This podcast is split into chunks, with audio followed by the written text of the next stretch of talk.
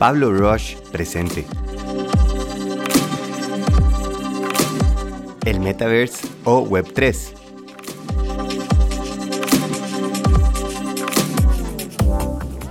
Muy buenos días, ¿cómo estamos? ¿Ya preparados? Un café, un té, algo para tomar, un lugar cómodo, un ratico de inspiración. Hoy les quiero hablar del Metaverse o Web3 y todo lo que esto implica. Para muchos todavía sigue siendo algo confuso, todavía lo estamos comparando con si vamos a vivir completamente metidos en un mundo virtual, etc. Vamos a ir punto por punto.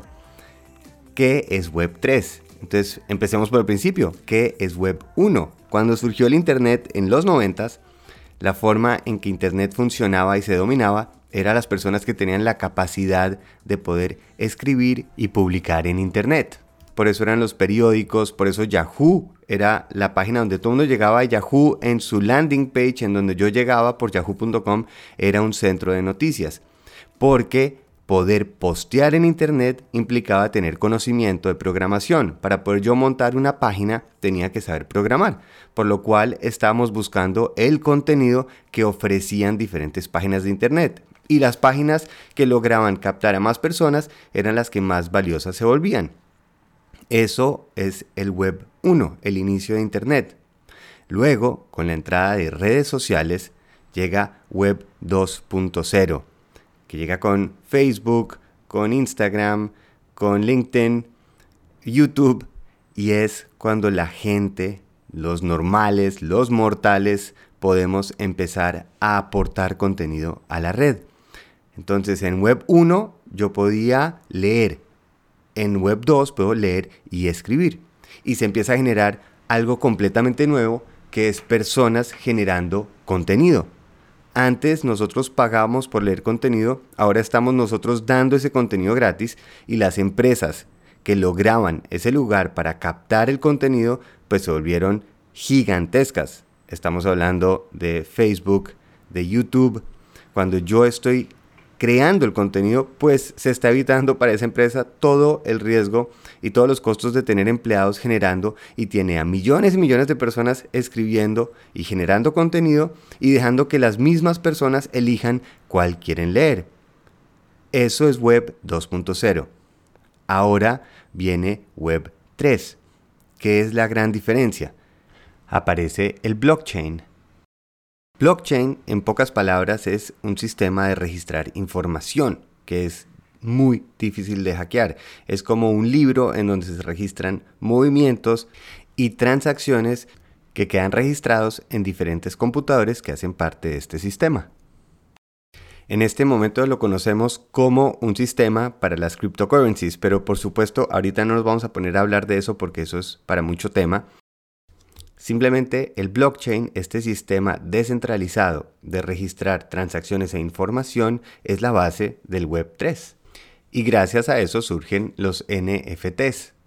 Es simplemente que podemos darle autoría a lo que nosotros hacemos.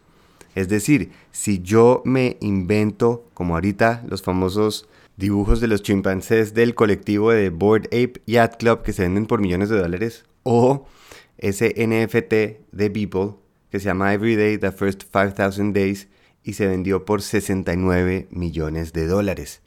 ¿Quiere decir que ahora todo se va a mover a través como de galerías de arte? No.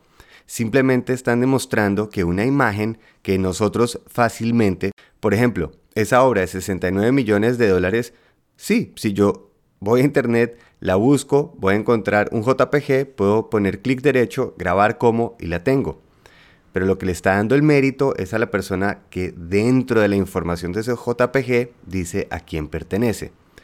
Ahora nos toca ver un poco más al futuro. Ahora estamos en esa burbuja en el arte. Ahora seguramente se va a empezar a pasar a otros medios. Por ejemplo, puede uno mostrar un diploma de una universidad donde está esa información dentro del archivo para mostrar si es original o no. El título de una casa es decir, que ese archivo digital, ese JPG, PNG, MP4, tiene incrustado dentro del archivo quién es el propietario y por eso empieza a tener valor. Y por eso ser creadores va a ser tan importante para el futuro. Y ahora sí empezamos a llegar al futuro del Web3 o el famoso Metaverse que está viendo si se lo gana o Meta, que era antiguamente Facebook, o Microsoft, o Apple, todos están luchando por ser el nuevo lugar de encuentro del planeta. Y para entenderlo es, si conocen a una niña o niño menor de 16 años, seguramente han oído de Minecraft, Roblox o Fortnite. Y son mundos virtuales donde los niños pueden crear, pueden vestir su avatar, comprar diferentes elementos y tienen una moneda dentro del juego.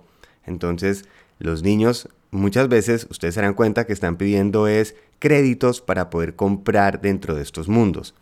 Y hacia allá es lo que va a empezar a generarse. Entre más y más estamos viviendo en ese mundo de pantallas y para hacer un ejercicio de que no está tan lejano, simplemente revisen en su celular cuánto tiempo de pantalla tienen al día. Revisen si son 5 horas, 7 horas, 10 horas. Eso ya está sucediendo. Es tiempo en el que estamos conectados a una pantalla compartiendo información, interactuando. Algunos dicen que va a ser a través de headsets de realidad virtual y por ejemplo Accenture, el grupo de consultoría, ya ha comprado más de 60.000 headsets para sus empleados. Obviamente, porque luego de esta pandemia la gente está diciendo, ¿y qué pasa si no volvemos a la oficina? ¿Qué pasa si me puedo ahorrar esas dos horas o tres horas que tengo que estar transportándome de un lado al otro y más bien esas las aprovecho para mí. No sabemos si eso significa que va a ser menos o más trabajo el futuro, porque los de la pandemia hemos notado que terminamos fue trabajando más horas que anteriormente, pero son horas que estamos eligiendo cómo invertir. En el momento en que tengamos ese mundo virtual, la gente va a poder empezar a comprar y cambiar su avatar esa persona que elegimos ser. Otro ejemplo, si han visto en Instagram esos filtros que cambian la cara de las personas y hacen que se vean, no sé si decir bonitas, pero les da una apariencia más em, generalmente aceptada de belleza. Y entonces muestran, esta no es mi cara, esta sí es mi cara. Pónganse ahora a pensar, ¿qué pasa si en ese mundo virtual yo puedo ser la persona, el cuerpo, tener la ropa que quiera, tener la casa que quiera. Hay dos caminos, o nos asustamos o vemos un lado positivo. Vamos a empezar por el lado positivo. Estamos en un mundo que se está acercando a 8 billones de personas. Y esas 8 billones de personas ven películas, ven televisión, ven internet, quieren tener una vida donde tiene uno un carro, tiene la casa grande, tiene mucha ropa, sale de vacaciones, y el planeta no puede aguantar 8 billones de personas viviendo como la gente de Estados Unidos o Europa. Por lo cual, si la gente en vez de estar gastando recursos del planeta, empieza a comprar artículos digitales y la economía se vuelve en quién crea el siguiente artículo que se quiere comprar digitalmente. Por eso la importancia de los creadores en el futuro, porque los trabajos van a ser cada vez más fáciles de replicar a través de robots o inteligencia artificial. Pero las personas que crean, por ejemplo, si alguien se inventa el próximo avatar que todo el mundo quiere, el diseño de la casa, un pelo que cambia de color, eh, no sé, ahí es donde empieza la creación. Y la gente compra estos artículos, pero realmente son digitales y no le estamos quitando recursos al planeta.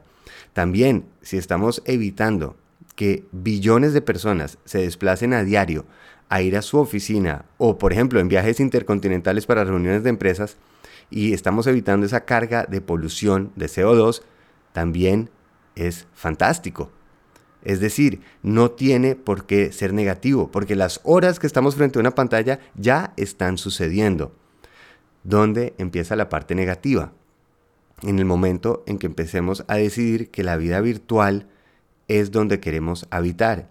Y es difícil no compararlo con la película de Pixar de Wally, donde están personas sentadas todo el día tomándose un batido, porque si al final logra, digamos, Elon Musk lo de poner chips en las cabezas o los guantes virtuales, si yo estoy en un ambiente virtual y puedo engañar al cerebro que estoy sintiendo y probando cosas, realmente lo único que necesito es darle los nutrientes suficientes para que sobreviva. Acá es donde se pone un poquito sórdido el asunto.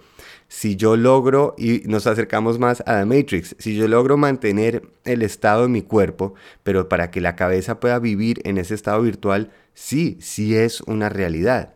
Y eso es donde va a tener que el espíritu humano definir a dónde queremos llegar. Yo no creo que es uno o el otro. Yo creo que el futuro llega y lo más lógico es adaptarnos a lo que está sucediendo. No podemos seguir en el ritmo actual de economía con estas diferencias sociales gigantescas. No podemos seguir con este gasto de recursos completamente desmedido. Y estoy completamente de acuerdo. No podemos estar únicamente conectados a través de medios tecnológicos o digitales. Pero hay que darle tiempo. Hay que dar tiempo a que esta tecnología madure. Como decían en la película de Contact, le preguntaban a la actriz principal si usted le pudiera hacer cualquier pregunta a una civilización miles de años, millones de años más avanzada, ¿qué le preguntaría? Y ella dice, ¿cómo sobrevivieron su adolescencia? Y es exactamente en el punto en el que estamos. Nos están dando una tecnología, estamos llegando a una cantidad de información, de recursos, y vamos a tener que aprender a utilizarlas. Ese es el metaverse. Es esa opción donde la gente va a poder en ese medio digital virtual ser ese alter ego donde se van a generar nuevas economías, nuevas industrias y sí, siempre nos dará temor lo nuevo, eso es la reacción normal, ya sabemos, ese es el cerebro reptiliano diciendo, pero ¿cómo me saca de este confort? Pero no debemos rechazar. Cuando la tecnología y la gente se une, es como lo que pasó al principio con Napster, cuando era la música pirateada, donde la gente empezó a darse cuenta que podía intercambiar MP3 y empezó toda la industria de la música encabezado por Metallica a pelear por Napster. Sí, lograron derribar a Napster, pero la industria cambió. Cuando las cámaras análogas de fotografía dijeron no, no se pueden volver digitales, la tecnología cambió, el cine cambió, la forma en que vemos el cine está cambiando, por lo cual luchar contra eso no tiene ningún sentido. Lo que sí debemos nosotros decidir es nuestra posición en qué estamos apoyando, qué es bueno para nuestro estilo de vida y que otros debemos decir también seamos más allá del adolescente que siente que vivir es sentir todas las experiencias que está viendo a través de redes y por eso sale al mundo a ver cómo logra estar en todas las playas, los platos, tener el cuerpo perfecto, ser seguido por un millones de seguidores y es verdad, en marketing nos han inundado la cabeza que la vida son experiencias. Tal vez el siguiente paso al que deberíamos llegar no es tanto de qué tiene la vida para darme, sino yo qué tengo para dar, qué tengo para aportar.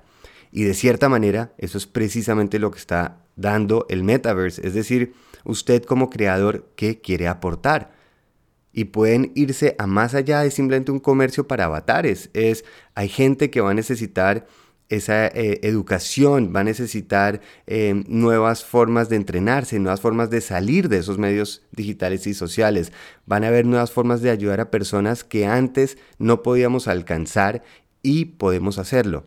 Y se van a crear miles de empleos nuevos que hoy no conocemos. De la misma manera que hace 20 años no existían trabajos como programadores de aplicaciones, youtubers o que mi casa la puedo ofrecer como un hotel por una noche hay tantas opciones más allá de las primeras que nos ocurren diciendo que el mundo va al desastre, es encontrar esa voz. No es que tiene el mundo para darme, sino yo que tengo para dar.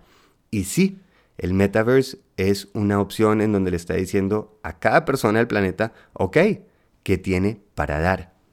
Y ahí va a estar nuestra responsabilidad. Me parece fantástico, me parece muy generosa la evolución en ese sentido, veamos qué hacemos. ¿Ustedes qué opinan? ¿Cuál es su opinión? Me encantaría oírlos. Dejo en Spotify la pregunta abierta y ya saben, en pablorush.com también pueden grabar con su voz un mensaje o escribir un mail a pablo.pablorush.com. Muchísimas gracias por estar aquí acompañándonos juntos cada mañana ahora a lograr algo. Feliz viaje.